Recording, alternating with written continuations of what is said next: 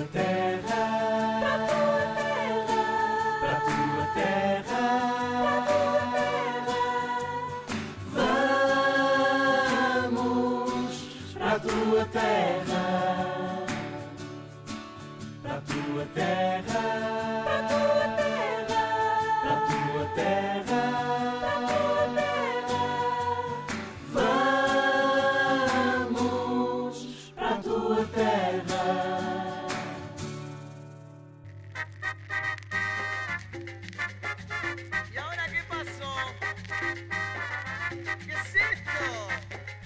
Olá outra vez. Olá, Manuel. Olá, novamente, cá estamos. Cá estamos, é verdade. Hoje vamos viajar, sabes até onde? Por acaso, Não, sabes? Sei, mais ou menos. Faço Faço uma ideia. preparado. Ah, vamos viajar até ao Uruguai, que é um país da América Latina, claro, que fica ah, explicando, hum, olha, logo a seguir ao extremo sul do Brasil e também ao lado da Argentina e depois dá, claro, para o mar, no caso o Atlântico. Tem pouco mais de 3 milhões de pessoas e mais de metade desta gente mora na zona da capital, que é Montevideo. Ah, antes da chegada dos europeus, que os europeus já sabem, depois chegaram lá a esta zona, foi a terra ancestral do povo indígena charrua, que entretanto, depois dos eh, europeus lá chegarem, foi devidamente eh, dizimado, ou quase toda a gente. Ahm, Interessaram-se tarde pelo Uruguai, a verdade é essa, os europeus. A primeira cidade, a colónia do Sacramento, foi fundada pelos portugueses já só nos finais do século XVII e só 100 anos depois, mais ou menos, é que os espanhóis eh, se instalaram em Montevideo, para andar à pancada, no caso com os portugueses. Eh, é verdade, fica numa geografia muito particular, o Uruguai, entre dois impérios, os espanhóis e os portugueses, e portanto andou sempre a ser disputada por uns e por outros. Depois das respectivas independências das colónias, andou também de bolandas entre os herdeiros, no caso o Brasil e a Argentina, até que depois no século XIX se tornou independente com o nome República Oriental do Uruguai. O arranque não foi fácil, ah, nunca é. O arranque é sempre mais difícil, claro. Ah, E depois a primeira metade do século XX foi marcada por instabilidade política, confrontos, crise económica, depois os ataques do famoso grupo de guerrilheiros Tupamaros e depois a fechar uma ditadura militar. A democracia chega em 1985 e hoje o Uruguai é um caso de sucesso a todos os níveis. Ah, tem uma sólida classe média e é um exemplo na defesa dos direitos humanos e da igualdade. É uma espécie de oásis político, económico e social na América do Sul, ou pelo menos tem sido nos últimos tempos. Há uma nuvem assim menos auspiciosa que tem pairado sobre o país, como aliás, de todo o mundo. É preciso também aqui defender, fazer de advogado do diabo do Uruguai. Para nos contar um pouco mais sobre o Uruguai. O nosso convidado é o Nicolás Bragunde Baiardi, que nasceu em 1986 em Montevideo. Lá estudou e depois também estudou em Espanha e em Portugal, onde vive desde 2013. E eh, cá é educador social e é músico de cúmbia. Olá, Olá. Nicolás, estás bom? Tô, tô, tô bom. E tu? Maravilha poder dizer uma, só, só bem de um, de um país, só coisas bonitas a raro. acontecer. É É raro. verdade, é estranho para, para América Latina, não? Estranho. Mas, como Qual- bem disseste, tu é um oásis dentro da América Latina. É mesmo que bom, é, um- é um país que não é muito grande. Nunca te- eu, vi os números. Quando foi, se tornou independente no século XIX, e já não foi no início, uh, 1820, Mira, por aí, é, 21, a questão penso. que vivemos como um processo longo de independência até a declaração da Constituição, que foi em 1900, 1825. Foi a primeira declaração, a questão que havia da disputa entre a Argentina e o Império do Brasil, está bem? É, e aí introduziu-se Inglaterra para dizer, olha, a mim me interessa aqui o negócio do Porto de Montevideo e o Porto de Buenos Aires, pelo quanto vamos a criar um Estado. E foi quando se criou o Estado do Uruguai, Na através da altura viviam 75 mil pessoas no Uruguai. Incrível. Incrível. E este pequeno país vai se trans... Qual é o segredo de, ter, de, ser, de ser tão. uh, Poucos. É, é mesmo ser pouca gente. Basicamente porque não é verdade, somos poucos, somos eh, tão só 3 milhões e meio de pessoas. Como bem disseste tu, um milhão e meio vivem na minha cidade, eh, Montevideo. E acho que isso vem porque as civilizações pré-coloniais, como eram os charruas, já era um povo pequeno, um povo nómada, não era como grandes impérios incas ou astecas ou maias, que eram, eram, eram povos muito popula, eh, populosos, né? Pelo quanto acho que de aí vem. É, é, os charruas são um, um povo assim mais ou menos mítico, não se sabe exatamente. hum, É, é e é. Quem foram, de onde vieram? misticou-se através do futebol. No sentido. O povo charrua basicamente era um povo, pronto, como bem diz, eh, nómada, que da recoleta trabalhava, eh, vamos dizer, vivia de, da recolha e da pesca e da caça. e que, sobretudo, foi muito famoso por ser grandes guer- guerreiros. Sentido? É por isso que eh, quando se fala de futebol no Uruguai se fala da seleção uruguaia, se fala sempre da garra charrua, né? Eh, por por ser, porque era um povo basicamente muito, muito lutador. E foram eles que inventaram os, os assados. O Emanuel está louco por falar da, do churrasco. Eh, eso é violência. É violência colesterol máxima. Não porque, na verdade, os que introduziram a vaca foram os espanhóis, Hernandarias. Imagina o importante que é a vaca para o Uruguai, que na escola ensina-nos quem foi a pessoa Pessoa, como é que se chama o tipo? Hernandarias. Hernandarias. Não sei muito bem a história, mas sei que foi Hernandarias. É um personagem muito importante na história. Nos livros de história do Uruguai aparece. Eu penso que é um foi- desses conquistadores, não é? De... É, sim, foi um Nome não mestre. Claro, foi, ah, imagina, o Montevideo, o Uruguai habrá sido conquistado a partir de 1700, no, no me lembro exactamente, ah, 1700 e algo, pelo quanto acho que uns anos depois foi Hernandarias que introduz a vaca. Qual é a, qual é a questão? Que o Uruguai, ao ser tão poucos, temos grandes terrenos. Uhum. Então, imagina, nós temos 13 milhões de vacas e 3 milhões de pessoas. Uau. tu sais de Montevideo, não vês gente, só vês vacas. Então, por isso. E aí vem a cultura, não? No sentido, a grande produção em massa de, de carne de vaca. No sentido, eu, no, até chegar à Espanha, quando emigrei, não me lembro de comer porco. não, não comia porco. Pero quanto é isso? Grandes churrascos. Sim, foi, foi mesmo o sítio. O Emanuel que estava É assim, a a, informar que que eu foi tenho- o a sítio informação que, eu inventou- tenho é que foi lá que nasceu o churrasco, a técnica de, de fazer Não. churrasco. Não digamos isto a um argentino, por favor. Eh? Sim, eu sei que há uma grande polémica. É grande mas, polémica. Mas, é, é, mas eu, eu, diria acho, que acho que está devidamente documentado que foi lá.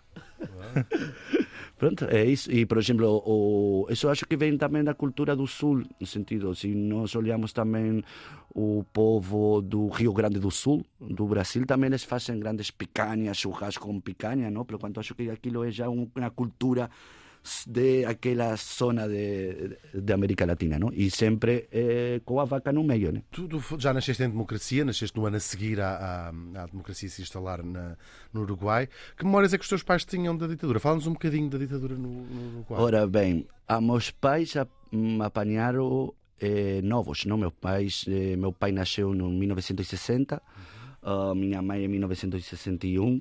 Meu tio, se calhar, foi a pessoa mais. Pronto, já é mais velha que minha mãe, pelo quanto sí que sofreu um bocadinho mais a repressão e tudo isto.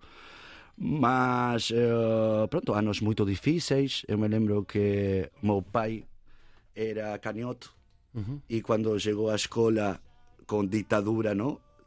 Proibiram-lhe escrever com a esquerda, tinha que escrever com a direita, porque senão dizia que era um comunista. Foi uma ditadura muito perseguida, perseguiu a, esquerda, que aliás é uma tra- foi uma tradição do quase o século todo o século XX no, no Uruguai, não é? Por acaso não. Por acaso Uruguai, se olhamos muito bem a história, é um dos países mais com mais história democrática do mundo. Foi uma ditadura tão só de 15 anos e, acho que houve outra, se não Os anos me engano, 30, no penso eu, início, não é? de 1930, mais de dois ou três anos, e já está, logo foi sempre a democracia. Foram 15 anos, porque o golpe militar, último golpe militar foi em 1973, até 1985, mas meus pais, a maior lembrança que têm é quando chegou a democracia. Com a libertação dos presos políticos, inclusive Pe- Pepe Mujica, que devemos de conhecer, não? um personagem tão popular. E eles se lembram muito, muito disso, e lembram-se de, pronto, de, de ou seja, um tipo que depois vai ser eh, presidente, da, República entre 1910, eh, 2010 e Fez 2015. parte dos Tupamar, que era Que foi um dos fundadores dos Tupamaros, exatamente. No sentido, era uma, os Tupamaros foram, foi no início uma guerrilha urbana. Isto era a grande diferença. Normalmente nós eh, assimilamos as guerrilhas como guerrilhas rurais, ¿no? que están no campo. Qual é a questão? Que o Uruguai é um país plano. A, a colina. Ou seja, não tem aquelas montanhas que associamos à, à guerrilha ou às, Claro. aquelas selvas em, em Exatamente, montanha. para poder conocer no Uruguai é pradeira, é pastos e só pequenas colinas, pero quanto não é um lugar fácil para esconderse nos campos. Então, tendo em conta de que a maior população estava em Montevideo, a guerrilha eh, foi eh, interna, dentro da cidade. Como é que se faz guerrilha interna? É com bombas? É esse, tipo de Eh, eles, no, eles te contar, porque no início o sentido da guerrilha dos Tupamaros foi lutar contra o fascismo. A ditadura, portanto. Antes Foi antes, foi na década dos 60. E contra lutar contra o capitalismo. Basicamente era uma, uma guerrilha eh, comunista. Qual é a questão? Que a partir dos anos eh, 60, mm, en América Latina comenzaron a haber diferentes golpes militares impulsados por Estados Unidos, como todos sabemos, né? E eles já estavam a, a reparar que Uruguai ia ser o próximo ia ser o próximo país para eh, hacer pronto o- e cada vez mais eh, os militares eh, em termos políticos conseguiam a ter mais força pelo quanto isso tornou também a luta não só armada contra o fascismo sino contra a polícia contra os militares e na verdade que os tupamaros acabam uns meses antes do golpe militar cuando meten eh, dentro de prisão a, a os líderes, inclusive a Pepe Mujica, foi quando uns, a- uns meses depois veio o golpe militar, pelo quanto os tupamaros não foram, não estiveram ativos durante a Durante ditadura. ditadura. Estaban todos presos. É isso, no sentido, é por isso que aí os tupamaros. E logo a sair, a voltar á democracia, eles legalizaronse e formaron un partido, non? Formaron un partido, non, sí, formaron un pequeno partido dentro do grande frente amplio porque nós temos un grande partido que se chama o Frente Amplio, que é de esquerdas, mas que entran todas as diferentes, pronto, E essas feridas estão mais ou menos eh, sanadas com, até com a eleição do Morrica, ou seja, Hum, ou- ou é uma questão- que não, porque ainda há os apoiantes, ainda há os saudosistas da ditadura, ainda, ainda se fratura a sociedade assim dessa maneira? para para chegar á ditadura os militares o que asinaron con os políticos da altura asinaron unha, unha, unha amnistía. É ser, vocês se esquecen de todas as atrocidades que nos uh, fizemos inclusive desaparecidos como f- moitos na Argentina, Argentina, no sentido no Uruguai há moitos, muitísimos As famosas mãe- mães da. a, a, ma- a la madre de la Plaza de Mayo, ¿no? Eh, na Argentina, no Uruguai também há. Eh, muito desapareceu até, até o dia de hoje. Eh, muitas outras crímenes contra a humanidade que aconteceu. A questão é que assinaram esse pacto para que a democracia voltasse. Qual, qual foi a questão? Quando a esquerda ganha pela primeira vez na história do país, em mais de 180 anos de democracia, ganha pela primeira vez no 2005 com Tabaré Vázquez. Tabaré Vázquez governa cinco anos, 2010 chega Mujica. E no mesmo dia da eleição para presidente abriu-se um referéndum no mesmo tempo. Qual é o referéndum? Que se queria perguntar-lhe ao povo uruguaio se queria abrir as feridas que ainda estaban abertas durante a ditadura e comenzar a investigar os diferentes crímenes que os militares fixeron. E o povo respondeu no, Não? Uau. increíblemente.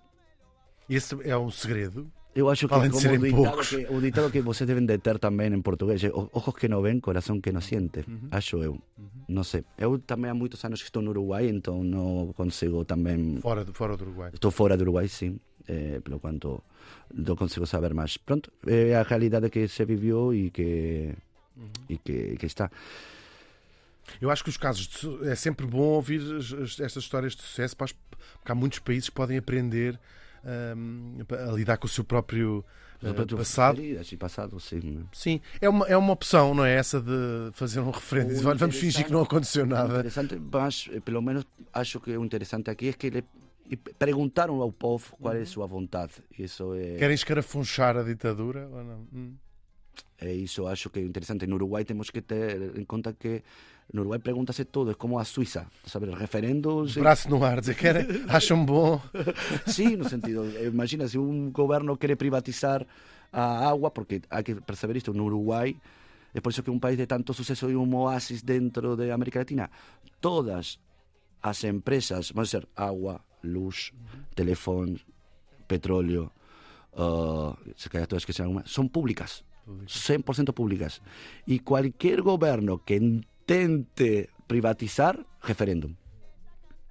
Vamos a por um exemplo, não? Referendo, sempre há uma consulta. Essa, essa parte é a vantagem de, de facto ser menos pessoas, portanto, sim. mais. eh, consegue-se gerir melhor. E de facto é- tem essa particularidade. Não tem ah, pobreza extrema como, como existe nout- noutros países da América Latina. Tem uma classe média que é a maior parte da população e sólida, uma classe média, média ahm, sólida. Como é que é Montevideo? Ah, É para é uma cidade muito europeia. Para mí, que o crime seja mais baixo do que. que sí, más A, igual, ¿no? Más, claro, claramente que en sentido, vas mucho más tranquilo en Montevideo que irías en Buenos Aires o irías en Río de Janeiro. Paulo, Rio. O Sao Paulo, ¿no? Son ciudades mayores, ¿no? Ah, Uruguay, en de seguridad, es tranquila, es una ciudad con, con río, ¿no? Pero cuando tú tienes una gran kilómetros y kilómetros de, de ribeira, ¿no? ¿no? Que nos llamamos la Rambla, É, é o rio que dá nome ao país, não é? Río de la Plata, Ok. el Río de la Plata, el Río de la Plata, que baña, es un río más que parece un mar. Desde, mo- desde, desde una margen que Montevideo a otra margen que Buenos Aires, a más de 300 kilómetros. É uma das fronteiras do, do Uruguai. Essa que Eh, a frontera do. Uruguay é frontera do lado oeste, Oeste, ahora. do lado oeste o río Uruguay que divide entre Argentina e, o, e Uruguay, né? E do outro lado está o Brasil. Mas pronto, é frontera terrestre, né? É frontera terrestre. Logo por baixo, pelo sul de Uruguay, que está Montevideo, está Colonia Sacramento, como tú bien, diceste anteriormente, está río de, río- el río de la Plata, que nos llamamos, né? que é o río que nos divide entre eh, Argentina tamén e, e Uruguay, que partilhamos. no sentido. Por eso que nós, os montevideanos e os o, bonairenses de Buenos Aires, chamámosles, chamámonos los rioplatenses, ¿no? Porque somos do río da Plata os dois. Dão-se bem. Nós, é, é público, assim, assim umas, todos os países têm uma disputa com outro qualquer, não é? Nós, Portugal tem uma disputa, eu não sei se ainda existe muito, mas quer dizer, histórica com Espanha, também não, tem, não há mais países com quem birrar, não é? Ahm, o Brasil e a Argentina também têm uma disputa Claro. conhecida. Ah, O Uruguai embirra com quem? Ou quem é que embirra com o Uruguai? Eu acho, eu acho que com o Uruguai não birra ninguém. A sério. Nós somos pequeninos. Quem vai birrar conosco? Ninguém birra conosco, E mas vocês embirram com quem? com os argentinos. Com os argentinos? Com- eu diria que não com os argentinos, com os porteños. Eh, disculpen a todos os porteños amigos que estão... Portanhas são as pessoas de, de Buenos de Aires. Buenos Aires, son de Buenos Aires. Basicamente, é, é a disputa máis, eu acho que non é... É a disputa, acho que vem máis, sobre todo, do, do futebol tamén, né? A tradición de futebol né? en nosos países é moito, moito, moito forte, né? As cidades são mesmo próximas, ou seja, eh, se, se tem apenas um rio que as separa, é isso? Sí, há un río que nos separa, exactamente. há un Só. río que nos- Só. Tu, tu vês eh, Bu- Buenos Aires? No, porque eu digo que Buenos Aires de Montevideo, de- desde Colonia Sacramento, sí, tú consigues ver Buenos Aires. Porque Buenos Aires é, si tú ves, tú ves o Río Uruguai, e o Río Uruguai, na foz do Río Uruguai, começa o Río da Prata. E Buenos Aires está mesmo na, no ini, entre a foz do Río Uruguai e o inicio do Río da Prata, enquanto que Montevideo está un poquinho máis en baixo. Mas Colonia e Sacramento está mesmo à frente de eh, Buenos Aires. Sentido, eu desde Montevideo, quando olho o mar, non vexo nada. É como se veses un oceano, oceano. mas é, é agua doce e é agua eh, castaña. Mas sabes que está lá, sabes que está lá. Sabes que está, sabes que a Argentina está lá. É verdade, é isso. Eu acho que, não, como povo argentino, nós somos, pr- praticamente temos a mesma cultura, no sentido, eh, fomos quase a mesma imigração do século XIX, do século XX, chegou a Uruguai e a Argentina, por quanto Das mesmas regiões de Espanha, tudo da isso. mesma região de Espanha, italianos. Itália também. Na Argentina, muito mais. No sentido, a Argentina tem muito mais italianos. Chegaram muito, muito mais italianos que, que no Uruguai, mas no, Uruguai também. Alguns Ah, até chegaram foram para o Vaticano e tudo, não é? Tem assim gente bem colocada no Vaticano. Os argentinos estão todos. Papa. o Papa e tudo. Nós somos, como somos poucos, não chegamos a esses lados. Fala-nos um bocadinho da cena, quando, quando a crescer, cresceste nos anos 90, não é? A adolescência nos anos 90. Ah, Fala-nos um bocadinho da, da, da, Da minha infância. cena cultural, sim, e de o que é que se fazia. Hum, bem, eu fui. Eu, eu cresci numa classe meia uruguaia. Classe meia uruguaia. Meus pais, os dois, eram administrativos da, de um hospital privado. Traba, trabalhavam, não, não eram nem médicos nem enfermeiros, trabalhavam na parte administrativa de aí. Ah, vivia num bairro que se chamava que se chama La Blanqueada porque é uma casa de uma casa muito grande de cor branca é por isso que se chama La Blanqueada Ah, e que era extremamente tranquilo. Nos, eu só jogava bola na rua. Estava o dia todo na rua, vivia numa zona muito, muito tranquila, estava cheio de crianças, pelo quanto era uma, fui uma criança muito, muito feliz lá com, cheio de amigos e a brincar de um lado para outro, mas que tudo começa a ser, a ser muito mais difícil a partir, tenho essa sensação e acho que todos os uruguaios que vivimos na altura temos, é que a situação, sobretudo econômica, começa a se complicar cada vez mais eh, a partir da década dos 90, meados da época dos, dos 90, no sentido... Meus pais um grande esforço para para poder levar o prato na mesa, ou pronto, tinha que trabalhar muitas horas para poder ter o, o mínimo sustentável para poder para poder viver dignamente, né? Até que o meu pai toma a decisão porque nos, minha avó, a mãe dele, é espanhola, é galega. Então consegue ter o passaporte e a nacionalidade espanhola e nos, no ano 99 decide emigrar para a Espanha, exatamente para E a tua avó disse assim: ah, graças a Deus, até, até que enfim vamos, vamos voltar. Foi assim. Mas é isso no sentido. E eu me lembro de um Uruguai pronto, muito, muito, muito tranquilo até a partir da década dos 90. A partir da década dos 90 tudo começa Começa a haver contestação social também. E sobretudo mais hum, não sei se contestação social, porque eu acho que nós somos, parecemos os portugueses também. Podem nos dar-nos e nós saímos, custa-nos sair à rua, né? Ahm, As redes sociais então são ótimas para isso porque as pessoas já não. Quer dizer, nos anos 90 não havia. Mas em vez de irem para a rua, vão para as redes sociais e dizem isto não, não há direito. não há direito. Mas pronto, mas é isso, no sentido. Eu me lembro da, da pobreza, começar já a ver gente a passar muito, muito, muito, muito mal, até que E a criminalidade provavelmente a aumentar. Pronto, e até já, quando eu, pré-adolescente, adolescente, já começar já a contestação social, eh, sobretudo na área mais de, dos estudantes, né? Ah, até que chega a crise econômica no 2001 na Argentina, com o famoso corralito, não? Aqueles, aquela situação econômica que os bancos ficaram com todas as poupanças da gente, não? E devaluou-se extremamente a moeda, não?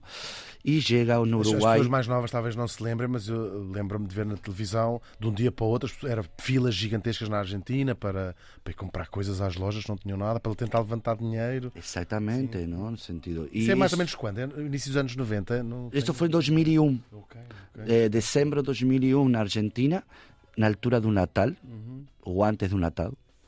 Ah, e chega no Uruguai no ano 2002, no sentido, só foi de dezembro de 2001, 2000, julho de 2002, arrasou, arrastrou-nos, não? como efeito dominó, a Uruguai. Ah, e aí foi quando minha mãe já decide, ok, isto já não dá, já não dá para mais, já não dá para mais. E sobretudo essa, essa parte, essa parte da crise económica de ser tão repentina e tão dramática hum, em países onde a classe média está bem instalada é particularmente Choca. eh, chocante, porque, claro, nos países onde as pessoas já são pobres, infelizmente, a- a- as crises económicas quase, quase são indetetáveis, porque quer dizer, como é que se fica ainda mais pobre, não é? Quando se é muito pobre. No Uruguai foi isso, no sentido, uma classe média muito. Saiu muita gente do Uruguai nessa altura. Muita, muita, muita. Tu lembras-te disso? Ou seja, do teu grupo de amigos começou. Do grupo de amigos, por acaso, sou, eu sou o único, mas eu tenho, pronto, eh, não tão próxima, mas, por exemplo, o meu tio já, já Uhum. emigrou. Mas tu lembras dos teus na escola de miúdos começarem a desaparecer, Sim. a desaparecer no sentido dos pais emigrarem, não é? Emigrar, sim. Me lembro, e me lembro de. Vou te contar uma anedota. Eu emigrei a Mallorca em eh, 2004, março de 2004, novembro de 2004, mês, mês de novembro, vou para as festas de, da aldeia do lado. Da aldeia não é uma cidade ao lado de onde moram meus pais. Estou aí com meus amigos a beber uma e de repente sento pelo ombro, viro para trás uma colega minha de, da escola do Da Uruguai. escola, uau.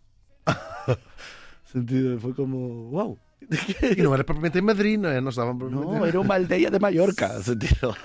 Era uma- Mas sim, me lembro de, de muita gente, muita gente. Estados Unidos e Espanha. Sobretudo Espanha pela, pela, pelo fato Da língua. Pela língua, não? Mas Estados Unidos já, já vinha também... eh, por exemplo, há uma colônia muito grande de uruguaios em Sydney, em Austrália. Também foram, foram bastante, mas sobretudo na altura esta de 2000, com a crise económica, foram para Espanha e para, ir para, para Estados Unidos. Imagina que na aldeia onde moram meus pais, que é Alaró, en Mallorca, ah, uma aldeia de 4.500 pessoas, eu não, te- não sei quantos uruguaios deve haver, mas deve haver mais de 40, 50. E agora já fizeram filhos, né? Já é uma comunidade, já Uma é comunidade. Chegou um uma pequena. 30 anos atrás Uruguai. e isso começaram a chegar, chegar, chegar, chegar. Meu pai foi por isso, no sentido, porque foi como ele emigrou com um amigo que conhecia a esta pessoa que se chama Miguel, eh, que vivia já na altura 15 Ou seja, houve um que anos. escolheu viver ali e depois. E meu pai decidiu ficar. Foi, emigrou com ele, conheceu o Miguel, fizeram-se amigos, arranjou trabalho e decidiu ficar.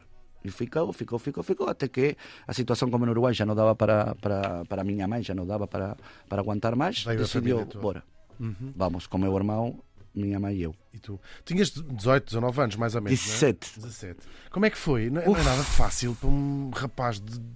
Uf, e imagina No fim de- dessa fase tão difícil foi várias coisas, no sentido, foi... Primeiro deixar tudo, não? Com 17 Tinhas os seus amigos, por se calhar a tua namorada ou não, não faço ideia se tinhas na altura. Não, na altura ainda bem que não, senão ia um coração ia... Mas eu vivia com minha avó, foi muito difícil deixar a minha avó lá no Uruguai, não? Tua, outra, avó- tua avó uruguaia. Minha avó uruguaia que vivia conosco, no sentido, mãe da, da, da minha mãe. Ah, eh, pronto, decidimos deixá-la com o meu tio. Ah, isso foi primeiro devastador, não? Além disso, eu vou para Mallorca, para uma aldeia de 4 mil pessoas, quando eu vivia numa cidade de um Com 2 milhão e milhões ou um milhão. acrescenta-se mais uma coisa. Em Mallorca a língua oficial é o catalão. Pero quanto na aldeia que é me, no meio da Serra Tramutana, no meio da Serra, interior de Mallorca, todo mundo fala catalão. E eu não percebia nada. Então estava como, onde es- eu estou? Ficaste zangado com os teus pais na altura? Porque às vezes quando os adolescentes ficam um bocado zangados com, com, as- com as, escolhas que os, pais fazem. Na altura se cal... eu, eu empatizei muito com minha mãe. Eu olhava muito o sofrimento e, as, e o sacrifício que essa mulher fez e agradeço. Obrigado, mamá, por, pelo meu irmão e por mim. Já também era suficientemente adulto para perceber de que já não dá aqui, lamentavelmente, já não dá. A vida dos seus pais mudou muito. Desculpa, não A vida deles mudou muito. Muito o trabalho que faziam. Imagina, meu pai foi a trabalhar na obra, quando trabalhava na frente de um computador. E minha mãe a limpar casas e a tomar conta de, de velhos em Mallorca e logo também a trabalhar numa, cozinha. Minha mãe, grande cozinheira, mas nunca tinha trabalhado numa cozinha, né? Hoje em dia, por exemplo, trabalha numa cozinha. Aí num, num restaurante eh, na, na minha aldeia e, e, e foi muito difícil também para eles. Mas eu não, como eu estava a dizer, não, não, não, não, eh, não ataquei minha mãe pela decisão, senão foi vamos apoiar e vamos estar aqui e tentar fazer todo o possível para para sobreviver. A mim foi o adulto e pela minha personalidade, que eu sou uma pessoa extrovertida, não foi tão difícil para meu irmão, que era mais novo, eu tenho um irmão quatro anos eh, menos que eu, ele tem Ele era mesmo miúdo. ele tem né? 14 anos na altura, né? Eh, 3, 13, 14. Foi mais difícil para meu irmão, no sentido que uma pessoa mais introvertida, mais tímida, né? Foi, para ele foi mais difícil. Para mim foi pronto. Há que desenrascar-se. Aprendeste a falar ca- catalão? Eh, não. no início, eu tenho que, tenho que confessar, meus amigos, se ouvem isto, ah, eles já sabem, porque já confessei-me, já fui ao confessionário. tá sabendo? Eu tenho que dizer que no início rejeitava, porque não percebia a complexidade que é Espanha. Não percebo porque fala outra língua que não é a língua espanhola, não? Com o tempo e com a abertura mental eu comecei a perceber de pronto a complexidade e pronto as subculturas ou, ou culturas que existem dentro do Estado espanhol e uma delas é o mallorquín, que é um dialecto do catalão. Mas não consegui aprender porque eu imediatamente de chegar a, Mallorca só vivi um um ano e comecei a viajar. Fui, logo fui a viver para a Escócia, logo tive un ano, ano e meio en Gran Canarias, logo me fui para Londres, logo fui a estudar a Valencia e logo vine para aquí. Cheguei aqui há 10 anos e então não tive tempo suficiente para percebo tudo, consigo perceber tudo e adoro a língua catalã, ah, mas confundo-me com o português quando tento falar. Em termos sonoros é bastante parecido. Minha namorada portuguesa vai lá e ela Sim, percebe tudo e até, até acho que fala melhor ela que eu e tudo. Imagina, imagina. Olha, foste bem recebido em Espanha. São, por norma, bem recebidos em Espanha os imigrantes da América Latina. Eu vou falar por mim. E sobretudo, e sobretudo acho que aqui há uma grande diferença que é a cor de pele. Se tu não me ouves falar na Espanha, tu não reparas que eu sou do Uruguai. Que não é de espanhol. Achas que, achas, achas que sou espanhol. Isso, Ah, isso mu- isso muda uh, o quadro. não é o mesmo ser um peruano com os traços indígenas, né? Que um uruguaio branco europeu, não é? E eu já eu vivi com amigos meus eh, latinos eh, a grande diferença que, que existe enquanto pronto pelo facto de eu ser branco eh, a eles ser pronto de indígenas, não? Ou, ou de outra pronto de outros traços oh, eh, faciais, né? Ahm, mas eu tenho que dizer de que sempre fui bem-vindo, trataram-me muito bem, sempre fui muito bem acolhido, tanto em Valência, em Gran Canarias, como em Mallorca, sobretudo em Mallorca, que considero minha terra também, não? No sentido, são muitos anos lá, são quase E a partir de uma idade tão importante, não é? Os 17 anos são idades muito formativas. sete anos, tenho amigos incríveis lá e, e, e pronto, meus pais moram lá e, e, sempre foram também muito, muito bem acolhidos também pelo povo de, de Alaró e pelo, pelo povo de Mallorca, pelo quanto em termos de acolhimento, excelente. E como é que era a tua vida eh, antes de, de- de ir para a Espanha, até aos 17 anos? O que é que fazias? Basquete. Era basquete? Sim, eu não sou alto, mas jogava basquete.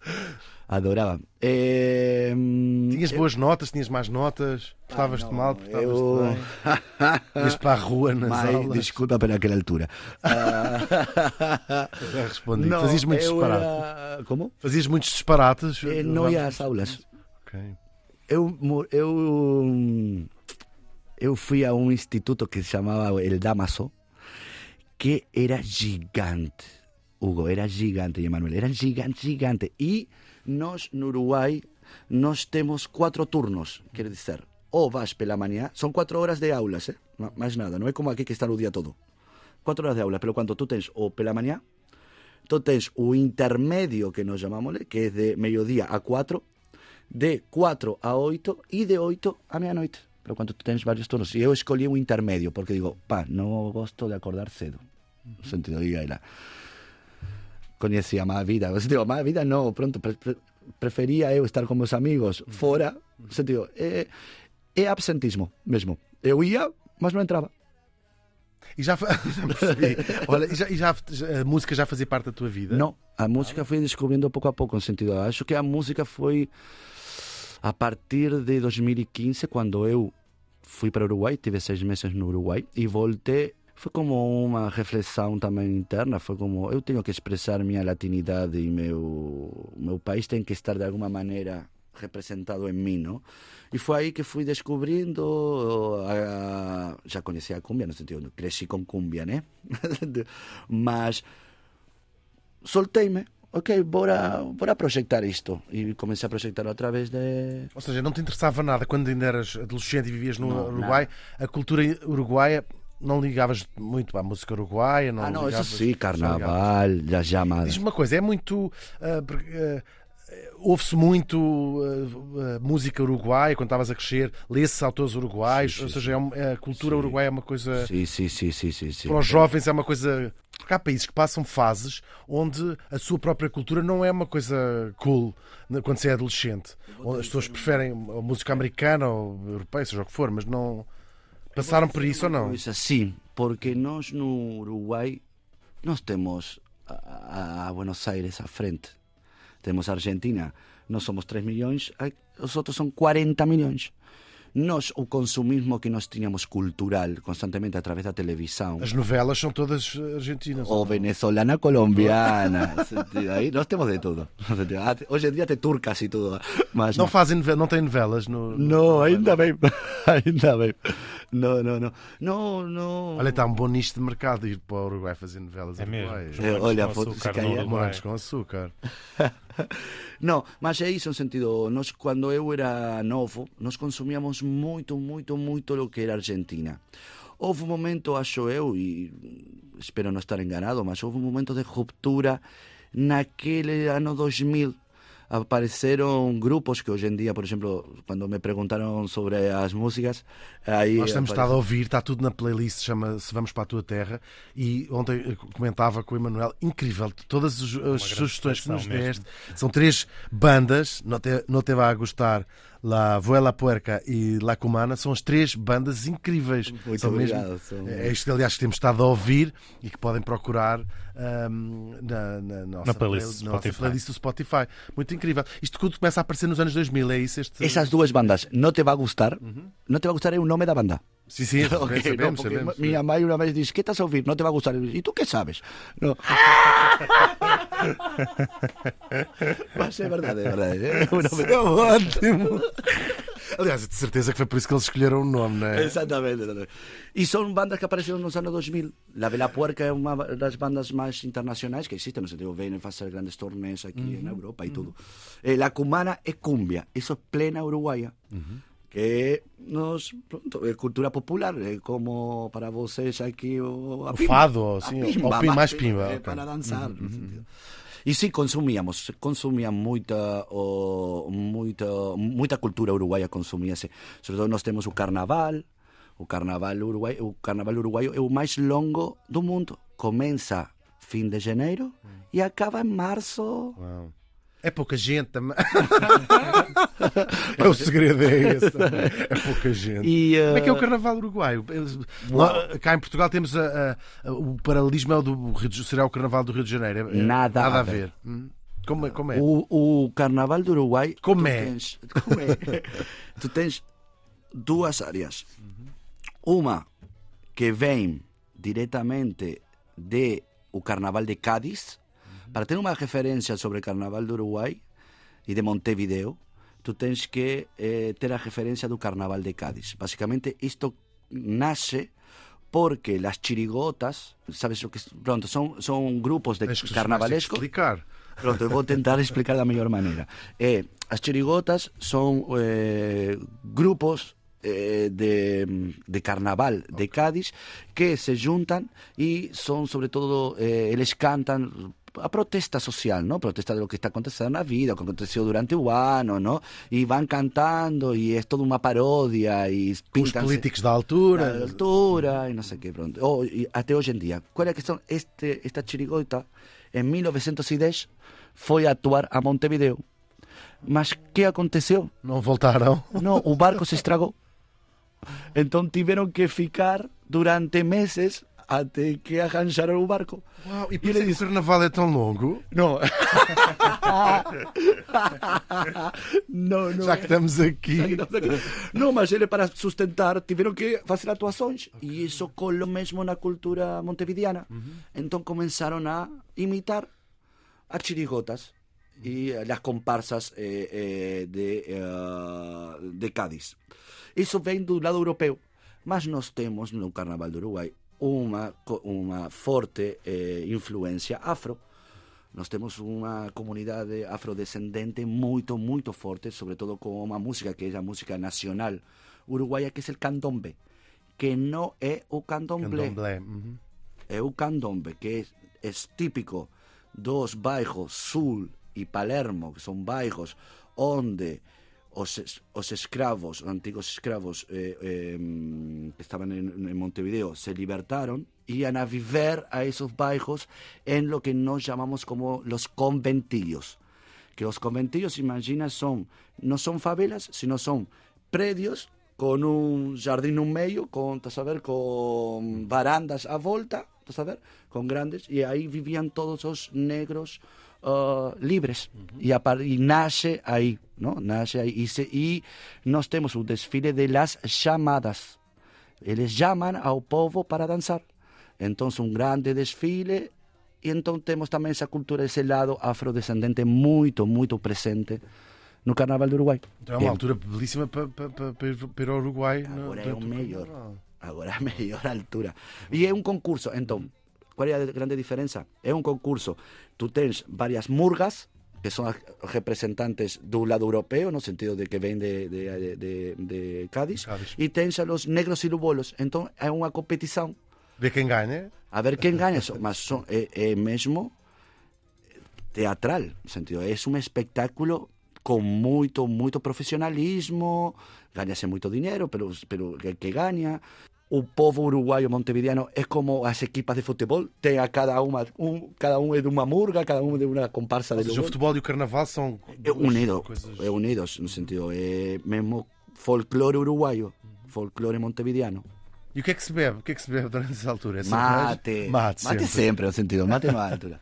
No, no, nos, nos, eh, por acaso los licores uruguayos no son grandes fa. Son fortes, de cana de azúcar, saber así. Parece cachaça? Assim, uma Sí, es sí y doce. Nos tenemos el grapa miel. El grapa con mel. Não, não, não, não vais lá. Cuidado de a seguir. Olha, tu trouxeste-nos aqui boas sugestões. Nós pedimos-te um livro, tu trouxeste um, um livro que está publicado em Portugal, chama-se ahm, As Veias Abertas da América Latina. É um livro com 50, mais de 50 anos. Eu penso que em Portugal foi publicado, ou pelo menos republicado há pouco tempo, do escritor Edu- Eduardo Galeano, escritor e jornalista do Uruguai, já morreu. Ah, Morreu há pouco tempo. Morreu há pouco tempo, sim, talvez um dos grandes escritores uru- ah, O, uruguaios. eu acho que. E latino-americanos, diria. Sim, um dos grandes escritores latino-americanos. Sim. Estamos, como estamos aqui no Uruguai, não quero também estar a chatear os outros. Por favor, no. Uh, Fala-nos um bocadinho deste livro, Das Veias Abertas da América Latina, considerado um dos grandes ensaios sobre a América Latina. Eu acho que é a melhor radiografia da história da América Latina que alguém conseguiu dar. Não há, não- acho que não se pode explicar da melhor maneira. Acho que é uma radiografia do coração, da história, do povo de, de América Latina. E acho que como ele não conseguiu ninguém descrever e plasmar em, em essa pequena ironia que tinha também Eduardo Galeano a escrever, não? Eu gosto muito também outro que se chama Los, Los Braços Abertos de América Latina também, é muito parecido também. Mas é isso, acho que é- é- não há melhor explicação para Ou que... seja, não hesitaste, quando perguntámos um livro que, que, que achasses fundamental para conhecer o Uruguai, não hesitaste em escolher este. No, no, eu acho que é mais o autor. O autor não representa não só o Uruguai, sino também a América Latina, no sentido. Sim. Já o lias eh, quando vivias lá? Ou quer dizer, o nome, sim, claro que era sim, sim, fundamental. sim, sim, sim. Eu já lia, já lia. Mas quando. Vou te dizer uma coisa, isto é muito, muito interessante. Quando eu ia à escola, estava, não, não se dava na escola. Era demasiado revolucionário. Quando ganha a esquerda no Uruguai, começa. Passou a ser obrigatório na escola. obrigatório na Eduardo escola. Na escola.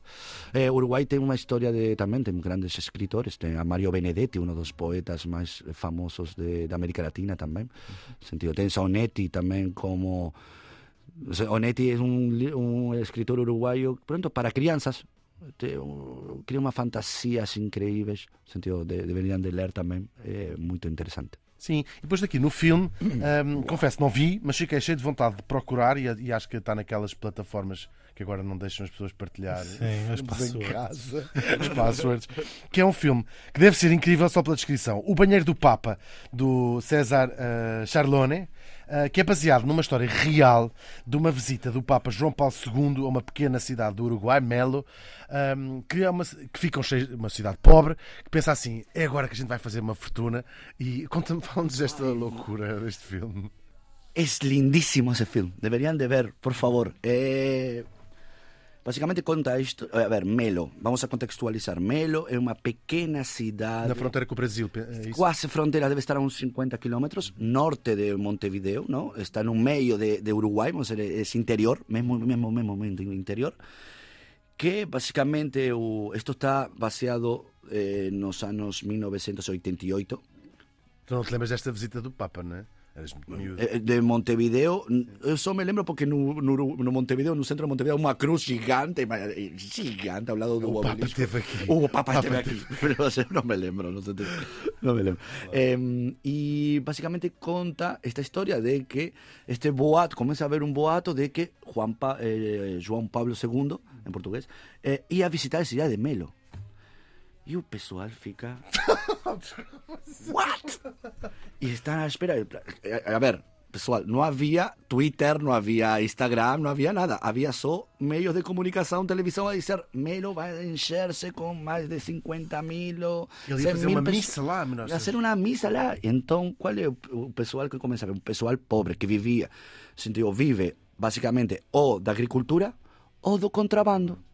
De, artigos brasileiros. Artigo brasileiro que compran muito mais barato eh, no Brasil, van de bicicleta 50 km no meio do campo até o Brasil, até a fronteira, até a aldeia mais próxima do, do Brasil, e logo contrabandean todos os produtos para vender muito mais caro no Uruguai. Então, o pessoal diz, veio o Papa, vamos aqui a, a, a tornar-nos ricos. E o pessoal, imagina, começa a hipotecar suas casas, começa a vender tudo o que tem para recibir a todos os turistas que iam a ver o Papa. E conta... Conte-se o re- Não conte-se o réu. No, no vamos a, a acabar, no, vamos a convidar ao pessoal eh, a ver, mas o que conta é que este contrabandista decide, como decide ele fazer fortuna com o Papa? Construir uma casa de banho no jardim. Há que ver o filme. Depois há que ver como- o que é que, se o Papa aparece, se vai lá toda Claro. a gente. O que é que ele faz lá? O que é que ele lá faz, o Papa, exatamente. Exatamente. Sim, e agora está na altura de passarmos isso ao. Emanuel, que vai fazer o seu habitual uh, Um pequeno roteiro. guia. Um Já pequeno estamos roteiro. todos cheios de vontade Sim, de ir ao, ao Uruguai. Sem dúvida. Uh, já sabemos qual é a altura certa do ano para ir. É esta mesmo, não é? É, É. Sim, é esta. Sim, é a altura do, do Carnaval, Do Carnaval. Que, está, que acaba, vai de janeiro a, a março, conforme a altura em que nos estejam a ouvir. Sim. Se tiverem que, se não, já sabem, se tiverem a ouvir em abril, esperem um ano antes de ir. Emanuel, conta-nos Então, tudo. partimos de Lisboa, como sempre, e demoramos cerca de 15 horas a chegar à capital Montevideo. Fazemos escala em Madrid e tudo isto tem um custo de 693 euros ida. E é preciso avisar, ida. Nicolás, isto- o Emanuel só sugere idas. E é já para a próxima semana. Portanto, este voo é de hoje a 8 dias. É, são os preços. eh, No- na altura desta gravação, claro. Da altura desta gravação. Não sabemos até lá o que é que pode acontecer ou não ao Uruguai. pode baixar, pode aumentar. Uh, relativamente a alojamento, uh, recomendo um espaço com um nome curioso, a Casa Vegana.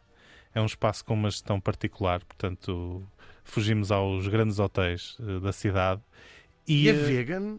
Tu não estás a, uh, estás a sugerir às pessoas que vão Sim, para a sim. terra que inventou o churrasco Sim, ficar sim, num sim, hotel sim. vegan? Não, Sim, nem este é um parece- roteiro muito parece inclusivo. porque as sugestões gastronómicas não têm nada de vegan, mas o alojamento é todo ele. uh, É ser vegan, valiente ir a um lugar vegano no Uruguai. Claro, claro. E, este É o único. Por isso é que é tão barato. é, é mesmo barato. É, são, uh, a diária que ronda os 15 euros Ok. e tem uma classificação 9.1 em 10 no Booking, que é uma Ótimo. plataforma bastante exigente. É um, é um país caro. uh, Muito. Muito caro, em termos, Muito. comparativamente à, à- à Muito Europa. mais, deve ser três vezes mais caro que. Ou do, se calhar três não, mas duas vezes mais caro que Portugal é. Para, para, para almoçar fora, para jantar fora, essas Tudo. coisas. Tudo. É um absurdo. E o pessoal ganha menos que aqui. Como? Tetris uruguaio é o grande São poucos, não capacidade. é? É por ser poucos. Sabe ser pouco. por ser pouco. Como é que se faz? É um mercado paralelo que funciona, é isso? Tetris. Minha mãe era. É, hoje em dia, a melhor economista que eu conheço é minha mãe. Conseguem, consegue se descascar. Faz parte da cultura uruguaia, tipo cultura- os, os ténis de um irmão passa para o outro. Passa para outro, buscar- sentido. E, e não, e há que dizer a verdade, eu acho que o povo do Uruguai deve estar eh, com dívidas, no sentido. Então, imagina que eu, a última vez que estive lá, eu consegui ver que a compra mensal no supermercado é pagada às prestações pelo tão caro que é, não, não consegue, o pessoal não, é muito, muito, muito, muito caro. Olha, Fica a nota para irem bem apetrechados. Apetrechados com dinheiro. quando- O Chile é pior, o Chile é pior. O Chile como país da América Latina deve ser é muito mais caro que o Uruguai, mas o Uruguai é caro. Tu tinhas-nos deixado aqui uma sugestão, eh, o Nicolas eh, Cabo Polónio. Uau! Eu não sei se nos queres falar Um bocadinho. eh, o é paraíso. uma pequena reserva um lugar ecológica. é? mágico. Um lugar que, eh, eh, se fôssemos de Montevideo, é para oeste do país, lado, vamos ser como se fôssemos para a fronteira com, Brasil. Cabo Polonio é uma pequena aldeia de pescadores no meio de umas dunas com o Oceano Atlântico, abrigado sempre pela, pela maior colônia de lobos marinos de América Latina, que não existe eletricidade, está proibido, e não há água corrente. É um lugar mágico. Uau, sim. E que só é permitido Como é que se a fica lá? Tem, um- tem hotéis limitados? É eu, vi, eu vi que há bastantes opções de alojamento lá, apesar de tudo, não é? Claro, mas é porque no verão agora aluga o pessoal suas casinhas. Está proibido construir. No sentido, construiu-se até um momento e já não há. Não há, eh, no sentido, as ruas é terra batida. Não há asfalto, não há nada. Eh, e, hum, e há duas maneiras de chegar. Ou vas a pé desde a aldeia máis próxima, que é Balizas, e tens tres horas a pé pela, pela praia, pelas dunas, ou há un transporte que é o único transporte que pode chegar a Cabo Polonio, que un, uns camións eh, a- aberto, ¿no? Tú te sentas no camión e eles son, son cuatro ou cinco camións que son os únicos que son permitidos a ir pelas dunas. Porque se imagina se van todos os não é? destruyen as dunas, né? Então, e há bastante no verão, sim. No inverno devem viver lá 20 pessoas. Passamos eh, para sugestões da capital, Montevideo. Recomendo o mercado del Puerto, eh, onde podem comer uma tradicional empanada ou um assado. Podem aí caminhar pela Ciudad Vieja, um centro antigo. Podem passar pela Indepen- Independência e tem vários museus, como o Museu de Artes Torres Garcia. Como o Nicolau já falou aqui, é um bom programa para fazerem. É andarem, por exemplo, de bicicleta pelas ramblas nas margens do Rio Prata durante o Porto do Sol. É um, é um, belo, é um belo programa. Cuidado com os dentes. Cuidado com os dentes. e já que, já que o Nicolas falou aqui tanto de futebol e, é, e é- não, não é possível dissociar o Uruguai disso, podem visitar no Centro Histórico de Montevideo o estádio onde foi realizada o primeiro Mundial de sempre, em 1930, que é o Estádio Centenário, que é atualmente até declarado pela FIFA como monumento histórico do futebol e que pode, lá dentro há um museu de futebol que também pode ser eh, visitado. Quanto a outras cidades, o Hugo falou aqui logo, a Colónia do Sacramento é uma, é uma cidade histórica. Para quem gosta de história. para quem gosta de, sim, e, e é reconhecida até pela Unesco como Património Cultural eh, da Humanidade. E nessa mesma cidade há a Calha de los Suspiros, que é a rua eh, mais visitada da cidade, e há casas lá que têm mais de 250 anos. Portanto, vale, vale bem a pena. Termino. eh, Assim vale a pena. assim vale a pena. Termino, como sempre, com a comida, já que isso falou Claro. de churrasco ou assado, onde podem provar chouriço, morcilha, molleja, bife ancho com osso, matambrido de cerdo. É tudo ótimo. Isso é incrível. tudo ótimo. E Tem bons hospitais. Sim, temos. Isso é ótimo, é bom saber. também na, na categoria carne há uma sanduíche bem típica que é o chivito, que é uma sanduíche uruguaia. A francesinha uruguaia. É para francinha, que, exatamente. para que É carne, uma pão, ideia. queijo, alface, tomate e ovo. É isto? E, e muitas E molho, carnes. e muitas de carnes. Diz-nos aí um nome de dois restaurantes Sim, que exatamente. que ainda existam em Montevideo. Boa. Ou estás, estás um no, desligado? agora, ai, Estás desligado, não é? estou desligado. Sim, não consigo agora mesmo para... No TripAdvisor, o melhor é o Primuseum. É considerado o melhor restaurante que tem até um show de tango. Eu, eu- gosto um também que é La Pasiva. La Pasiva eh, em Montevideo, que é de carne, mas também é de cachorros quentes. No Uruguai eh, há um rolote em cada em Montevideo, em cada esquina, a vender cachorros quentes. Esse tipo, é comida também uruguaia. Durante o dia ou após bêbados? 24 horas.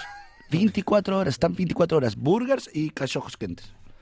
Não é só para bêbados, é só para todo, para todo o povo. E tu aqui em Portugal di- diz- dizes que não há nenhum eh, restaurante 100% uruguaio, mas que há um argentino onde se pode Disfarça comer- bem, disfarça bem bem. o onde se pode comer um bom assado, não é?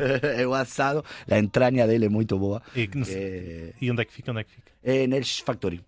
No E El chama-se El Chanta. El Chanta. Nicolás, e onde é que te podemos ouvir? Eh, Cumbia. eh, regularmente estamos todos os meses co o colectivo Nahuel Colectivo, co o meu grande irmão eh, Rimos Xolultecas, eh, no Music Box, pelo cuanto procuren Nahuel Colectivo, eh, pelas redes sociais e poden vernos aí no Music Box regularmente.